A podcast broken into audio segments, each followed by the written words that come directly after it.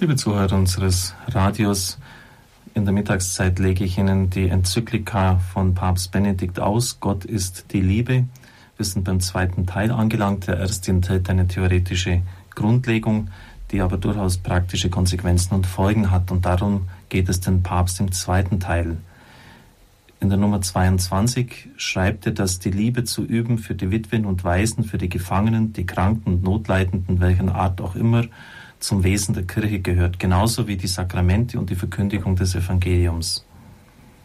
Er bringt dann einige geschichtliche Beispiele, zum Beispiel den Märtyrer Justinus. Er starb im Jahr 155 nach Christus. Dieser berichtet von der Feier der Eucharistie in der damaligen Zeit und dass auch schon damals zum Gottesdienst die Kollekte dazugehört hat. Man hat Gaben eingesammelt, meistens waren das damals noch Naturalien. Mit diesem Erlös hat dann der Bischof die Waisen, Witwen und all diejenigen, die aufgrund von Krankheit oder aus anderen Gründen sich in Not befinden, unterstützt, besonders auch die Gefangenen und die Fremden.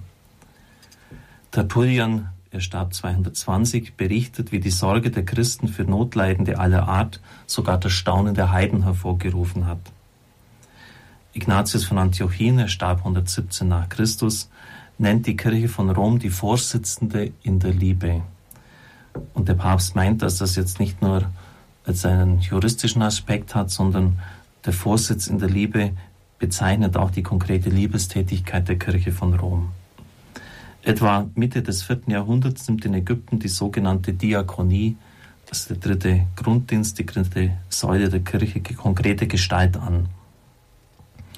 Bis zum sechsten Jahrhundert entsteht eine Körperschaft mit voller Rechtsfähigkeit, der der Staat sogar einen Teil des Korns zur öffentlichen Abgabe anvertraut. Also so ein Vertrauen in die Seriosität der Kirche hatte man damals, dass der Staat ihr das übergeben hat. In Ägypten hatte schließlich jede Diözese und jedes Kloster eine Einrichtung der Diakonie. Als dann die Stürme der Völkerwanderung das alte römische Imperium zusammenschlugen, wird berichtet, dass Päpste, die teilweise auch einen persönlichen ansehnlichen Besitz in Sizilien hatten, den Erwerb dieser Landgüter ganz und gar in den Dienst der Armen gestellt haben. Das heißt, von Anfang an gehörte dieser Dienst am nächsten ganz wesentlich zur Kirche von Rom. Besonders deutlich wird das an der Gestalt des Diakons Laurentius. Er starb 258 während der großen Verfolgungen. Ihm war die römische Armenpflege anvertraut und er hat die Schätze der Kirche an sie verteilt. Und diese Schätze der Kirche, das sind die Armen. Auf jeden Fall ist der heilige Laurentius eine große Gestalt der Diakonie. Interessant ist dann noch Julian Apostatas, so wird er genannt, also der römische Kaiser Julian, der der abtrünnige Apostat heißt Abtrünniger genannt wird. Er starb 363. Er hat die Ermordung seines Vaters und seines Bruders sowie anderer Verwandter durch die Palastgarde dem Kaiser Konstanz zugeschrieben, der sich als großer Christ ausgab. Damals, damit war für ihn der christliche Glaube ein für alle Mal diskreditiert, weil seine eigene Verwandtschaft durch einen angeblich christlichen Kaiser ausradiert wurde. Als er zur Macht kam, versuchte er das Rad der Zeit wieder zurückzudrehen.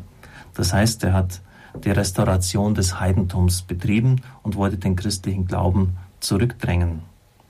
In einem seiner Briefe hatte er geschrieben, das Einzige, was ihn am Christentum beeindrucke, sei die Liebestätigkeit der Kirche. Und so war es für sein neues Heidentum. Er hat sogar da Erzbischöfe und Priester eingesetzt nach dem Vorbild der katholischen Kirche. Ein entscheidender Punkt, dem Liebessystem der Kirche eine gleichartige Aktivität seiner Religion an die Seite zu stellen. Die Galiläer, so nannte er die Christen abfällig, sagte er, hätten auf diesem Weg ihre Popularität erworben. Man müsse es ihnen gleich tun und sie noch übertreffen.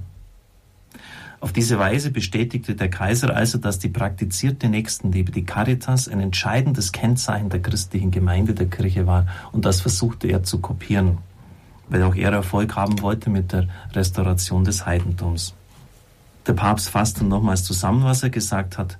Das Wesen der Kirche drückt sich in einem dreifachen Auftrag aus. Verkündigung des Wortes, das nennt man Kerygma, Feier der Sakramente, das griechische Wort Leiturgia steht hierfür, und Dienst der Liebe, auch das griechische Wort Diakonia.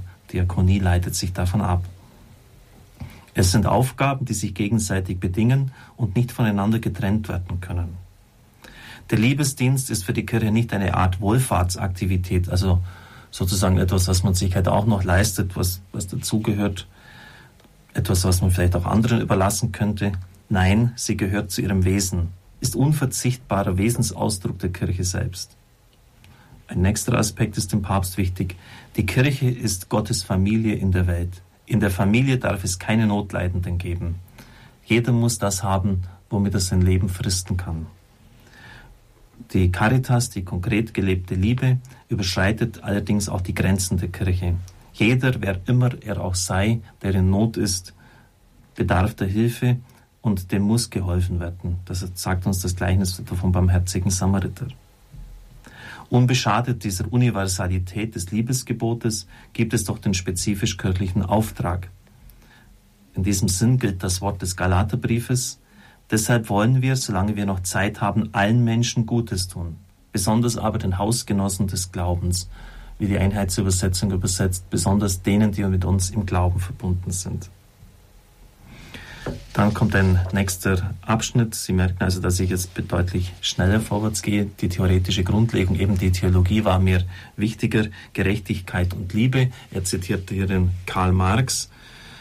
Die Liebeswerke, die Almosen der Kirche seien in Wirklichkeit die Art und Weise, wie sich die Besitzenden an der Herstellung der Gerechtigkeit vorbeidrückten. Also indem die Reichen den Armen ein bisschen was geben, würden sie sozusagen dem revolutionären Potenzial, das sich sonst ansammeln würde, die Luft rauslassen. Also man lässt die Leute zwar schon prinzipiell in ihrer unbefriedigten Situation, aber man lässt es nicht so weit kommen, dass ein revolutionäres Potenzial sich zusammenbraut.